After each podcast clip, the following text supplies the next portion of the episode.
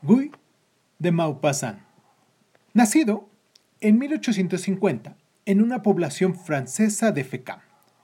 Guy de Maupassant siguió estudios en Rouen y en París, donde cultivó la amistad de Gustave Dobel y Emilio Sola. Tras pasar una etapa como funcionario del Estado, abandonó su puesto para consagrarse a la literatura. Entonces, ya había publicado algunos relatos. Su primer triunfo literario llegó con la publicación del cuento Bola de Cebo, incluido en un volumen colectivo titulado Las Veladas de Medán, publicado en 1880. Era el resultado del trabajo desarrollado por el llamado Grupo de Medán, al que pertenecían autores como Solá, Paul Alexis y Huisman, además del propio Maupassant. A partir de entonces se inició para el autor una brillante carrera como narrador. Publicó más de 300 cuentos reunidos en varios volúmenes. Cuentos de la Becada, La Casa Treyer, Mademoiselle Fifi y siete novelas entre las que destacan Bel Ami o Una vida. Además de algunos poemas y las impresionantes literaturas de sus muchos viajes. Sus hábiles descripciones, la agudeza de su mirada, la sólida construcción de sus personajes y sobre todo el amplio abanico de temas que aparecen en sus narraciones hacen que Guy de Maupassant uno de los escritores más interesantes de la narrativa decimonónica francesa.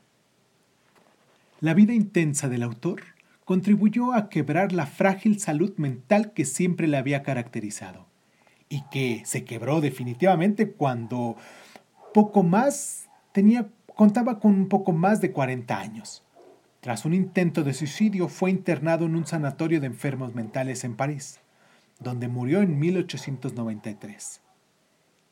Hemos elegido para esta mm, noche de Crónica Lunares dos relatos de Maupassant completamente divergentes en su tono, y en su estilo, y en su temática.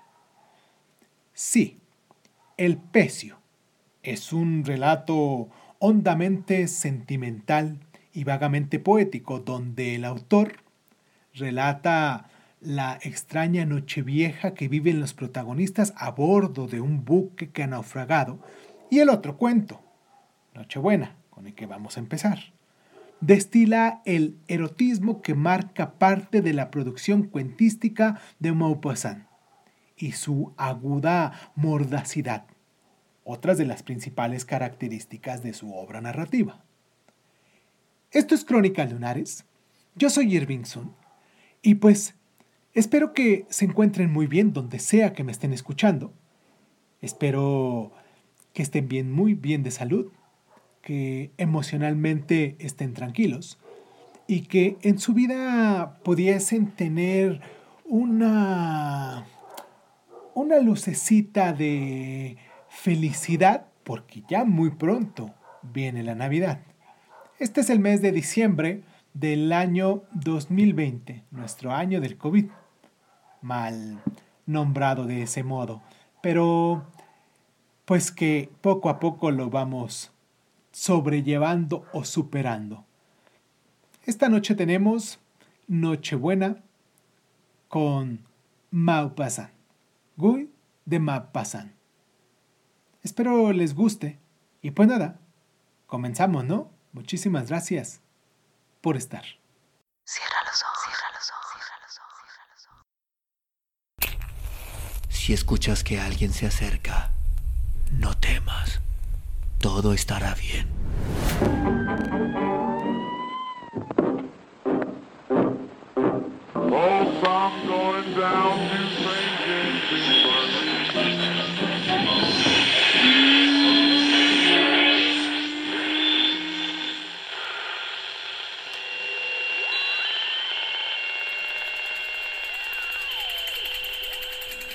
Estás escuchando, Crónica, Crónica el lugar, el lugar donde, donde entra por tus oídos.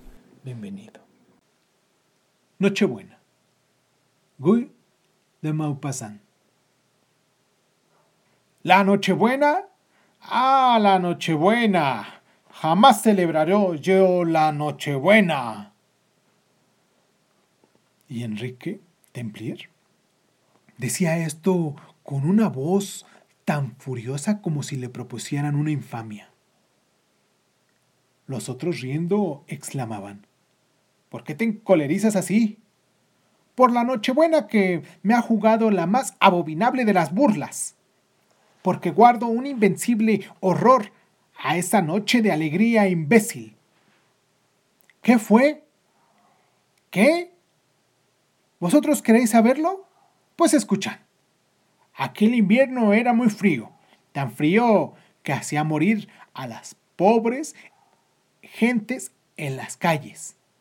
Tenía yo entonces entre manos una obra urgente y rehusé todas las invitaciones que se me fueron hechas para celebrar la Nochebuena, prefiriendo pasar la noche delante de mi mesa de trabajo. Comí solo y volví a mi tarea. Pero Hacia las 10, el ruido de las calles, a pesar de mis preocupaciones, percibía a los preparativos de la cena que se advertían en la vecindad y que me agitaron. No sabía lo que hacía. Escribía cien disparates y comprendí que no haría cosa de provecho en aquella noche. Daba grandes paseos por mi cuarto. Me sentaba, me levantaba, Indudablemente sufría de la misteriosa influencia de la alegría de afuera. Y me resigné. Llamé a mi muchacha y le dije, Ángela, vaya usted a buscar cena para dos. Ostras, una perdiz y cangrejos, jamón y pasteles. Traiga usted también dos botellas de champán. Ponga dos cubiertos y acuéstese usted. Obedeció un poco sorprendida cuando todo estuvo preparado, me puse el abrigo y salí. Quedaba una gran cuestión que resolver. ¿Con quién celebraría mi Nochebuena? Mis amigos estarían todos invitados. Para contar con uno hubiera sido necesario comprometerme anticipadamente. Entonces pensé en realizar una buena acción al mismo tiempo que me procuraba compañía y me dije, París está lleno de hermosas y jóvenes que no tienen cena esta noche y que andan errantes en busca de un muchacho generoso. Yo seré la providencia de Navidad para una de esas desheredadas. Voy a corretear un poco por las calles. Entraré en los lugares del placer, preguntaré, ojearé y escogeré a mi gusto. Y empecé a recorrer la ciudad. Desde luego, Encontré gran número de muchachas infelices que buscaban aventura, pero unas eran feas hasta proporcionar una indigestión y otras tan delgadas que podían quebrarse con los pies si se tropezaban. Yo soy débil, ya lo sabéis. Adoro a las mujeres llenitas. Cuando más metidas en carnes, más me gustan. De pronto, cerca del teatro de variedades, descubro un perfil que me agrada una cabeza hermosa y dos curvas atractivas. La del pecho, muy bella.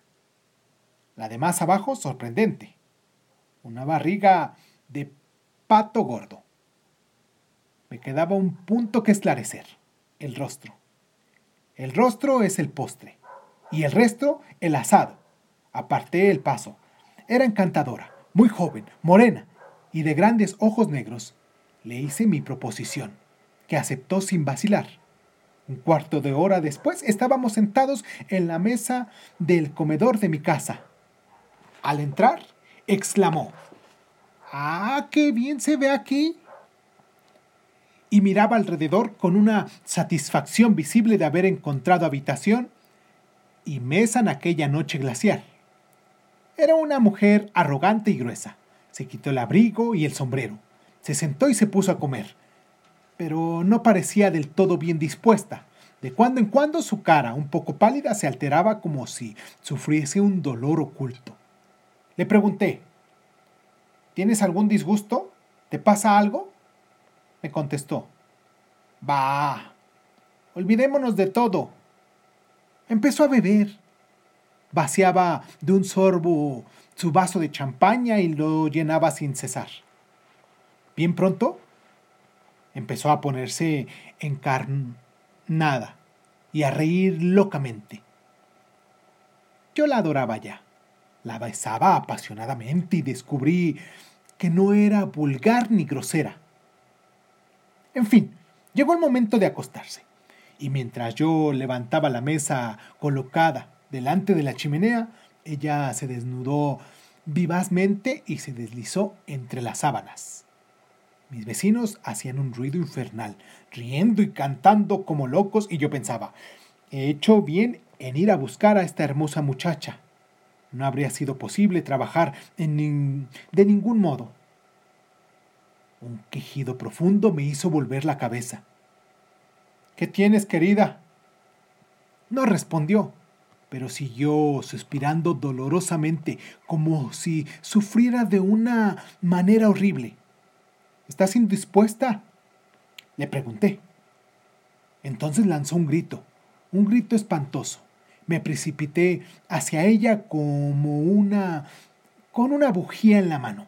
Su fisionomía estaba descompuesta por el dolor. Se retorcía las manos y salían de su garganta gemidos sordos como el estertor de un agonizante. Aturdido yo, que le preguntaba, ¿qué tienes? No respondía y comenzó a dar alaridos. De pronto, las vecinas callaron y se pusieron a escuchar lo que pasaba en mi habitación. ¿Qué tienes? Dímelo, repetía yo. ¿Qué te duele? Entonces balbuceó. Oh, mi vientre, mi vientre. Levanté sus ropas y vi. Aquella mujer, amigos míos, estaba dando a luz. Entonces, con la cabeza perdida fui hacia la pared de mi cuarto y empecé a dar puñetazos gritando con todas mis fuerzas, ¡Socorro! ¡Socorro!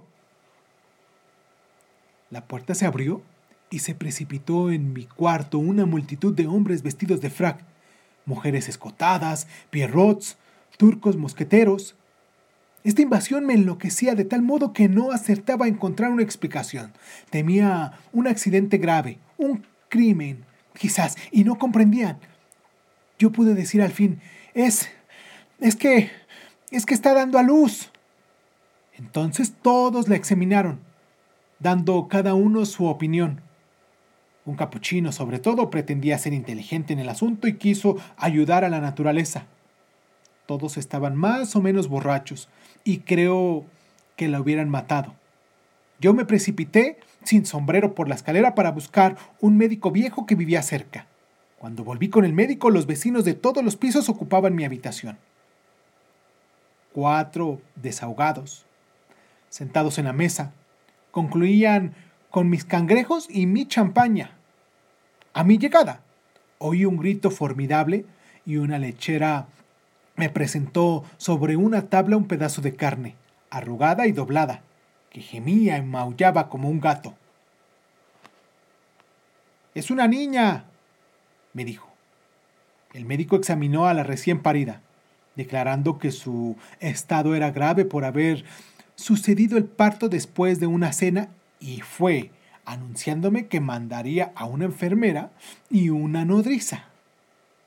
Las dos mujeres llegaron una hora después, trayendo un paquete de medicamentos. Yo pasé la noche en una butaca, demasiado aturdido para poder reflexionar sobre las consecuencias del lance. Volvió el médico por la mañana y halló estable mal a la enfermera. Su mujer de usted, me dijo. No es mi mujer, le interrumpí. O su querida, poco me importa. Siguió enumerando los cuidados, los medicamentos y el régimen que necesitaba. ¿Qué hacer? Enviar a la desgraciada al hospital hubiera significado aparecer en, a todos los ojos de la vecindad del barrio entero como un desalmado. La retuve en mi casa y estuvo seis semanas enferma en mi misma cama. El niño, el niño se lo di a criar a un pueblo, en un pueblo cercano. Me cuesta 50 pesetas al mes. Y habiendo pagado hasta hoy, me veo obligado a pagar hasta que me muera. Cuando tenga criterio para comprender, supondrá que soy su padre. Y para colmo de desdichas, cuando estuvo curada, me quería. Me quería con delirio la muy... Pero se puso delgada como un gato hambriento. Y me paso el día huyendo de la maldita que parece un esqueleto y me aguarda en las calles, se esconde para verme pasar, me detiene de noche cuando salgo para besarme la mano, me aburre y me vuelve loco. ¿Ya sabéis por qué no celebraré nunca la Nochebuena?